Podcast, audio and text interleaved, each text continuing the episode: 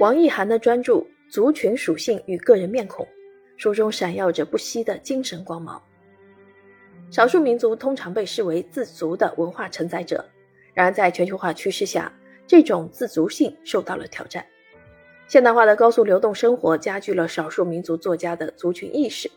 他们关注本民族的历史变迁与生存体验，对因时代而来的各种困惑与裂变进行自觉的反思。他们甚至跨越族群边界，以脱离传统文化概念的发展方式，把这些内容呈现于较高水准的民族文学影像叙事中，表现出自我情感表达与共同体寓言相契合。个人视点与族群视域相交叉的美学特色，无论是记录再现还是创造性重构，皆表现出明显的民族志特征。在《族群属性与个人面孔》一书中，王奕涵着重对二十一世纪以来具有范式意义且较有影响力的民族文学影像文本进行分析，把民族文学影像叙事理解为更广泛社会历史语境中的一种文化寓言。认为其中的民族志内涵比田野调查与文献记录更为生动、活泼、深入、直观。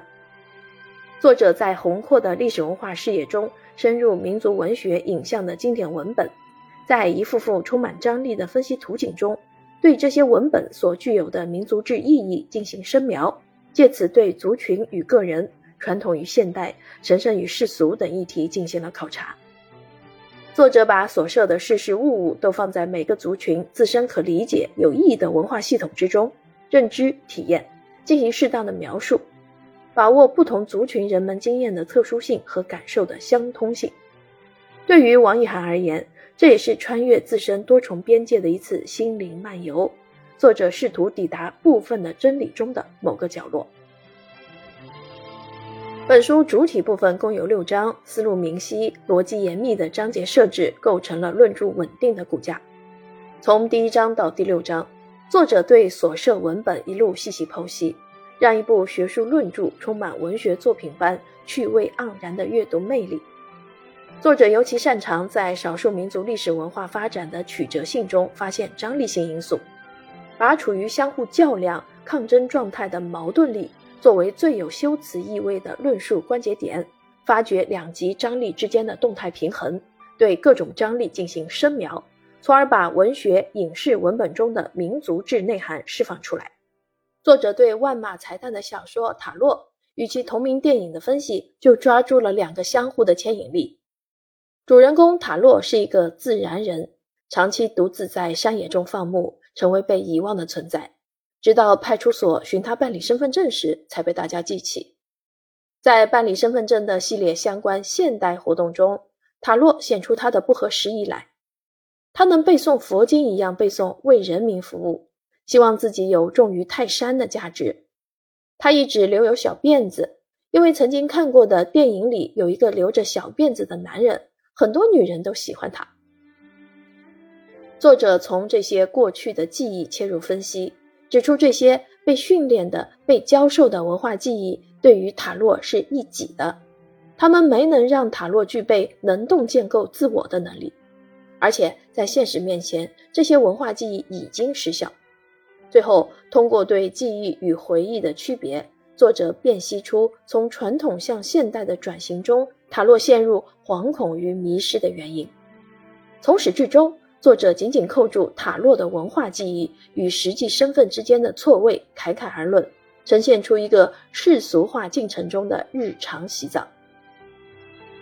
类似的精彩分析在本书中比比皆是。太阳总在左边中，藏族人在交通便捷的今天，放弃机动快速抵达拉萨的方式，坚持选择用身体丈量朝圣的土地。阿拉江色中完成自身死和变的精疲力尽的蝴蝶，扑棱着翅膀飞向酥油灯光的蛾子，传递出生与死两种意象。清水的刀子中，西海故人对于洁净的强烈渴望与极度缺水的物质环境形成悖论。作者以良好通透的文学感觉，抓住诸多富有内在意味的点。在一组组错位或者对立的范畴与力量中，发现所隐喻的问题。